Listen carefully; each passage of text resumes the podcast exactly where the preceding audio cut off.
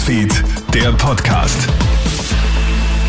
Schönen Donnerstag aus der Krone Hit Nachrichtenredaktion. Felix Seger hier mit deinem News Update schielt Ottmar Karas da doch auf die Nationalratswahl mit einem verbalen Rundumschlag gegen die gesamte heimische Politik, aber vor allem gegen die eigene Partei hat der langjährige ÖVP-Europaabgeordnete Ottmar Karas heute aufhorchen lassen. Karas wird bei der nächsten EU-Wahl nicht mehr antreten, sehr wohl wolle er aber politisch aktiv bleiben. Wie genau, das hat er offen gelassen. Auch auf die Frage, ob er mit einer eigenen Liste bei der Nationalratswahl im nächsten Jahr antreten wolle, hat es zumindest kein klares Nein gegeben. Politikberater Thomas Hofer. Er hat natürlich jetzt schon noch einen gewissen Raum noch offen gelassen an theoretischen Spielarten, dass es da möglicherweise irgendein Projekt in Richtung Nationalratswahl geben könnte. Das ist dann zwar nicht so einfach, aber wenn es da eine Plattform geben könnte von auch anderen, die da eine Veränderung wollen, dann kann das noch spannend werden. Große Internetkonzerne haben den wohl größten Cyberangriff der Geschichte abgewehrt.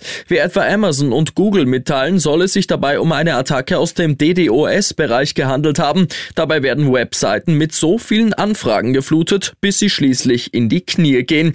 Die jüngste Attacke soll siebenmal größer gewesen sein als der bisherige Rekord aus dem vergangenen Jahr. In den USA ist jetzt der zweithöchste Lotto-Jackpot in der Geschichte geknackt worden. In einem Supermarkt in der Nähe von Los Angeles hat tatsächlich jemand auf die richtigen Zahlen der Powerball-Lotterie getippt. Die Chance darauf hat bei 1 zu 292 Millionen gelegen. Das zahlt sich aber aus. Der oder die Glückliche gewinnt über 1,7 Milliarden Dollar, muss den Gewinn aber noch versteuern.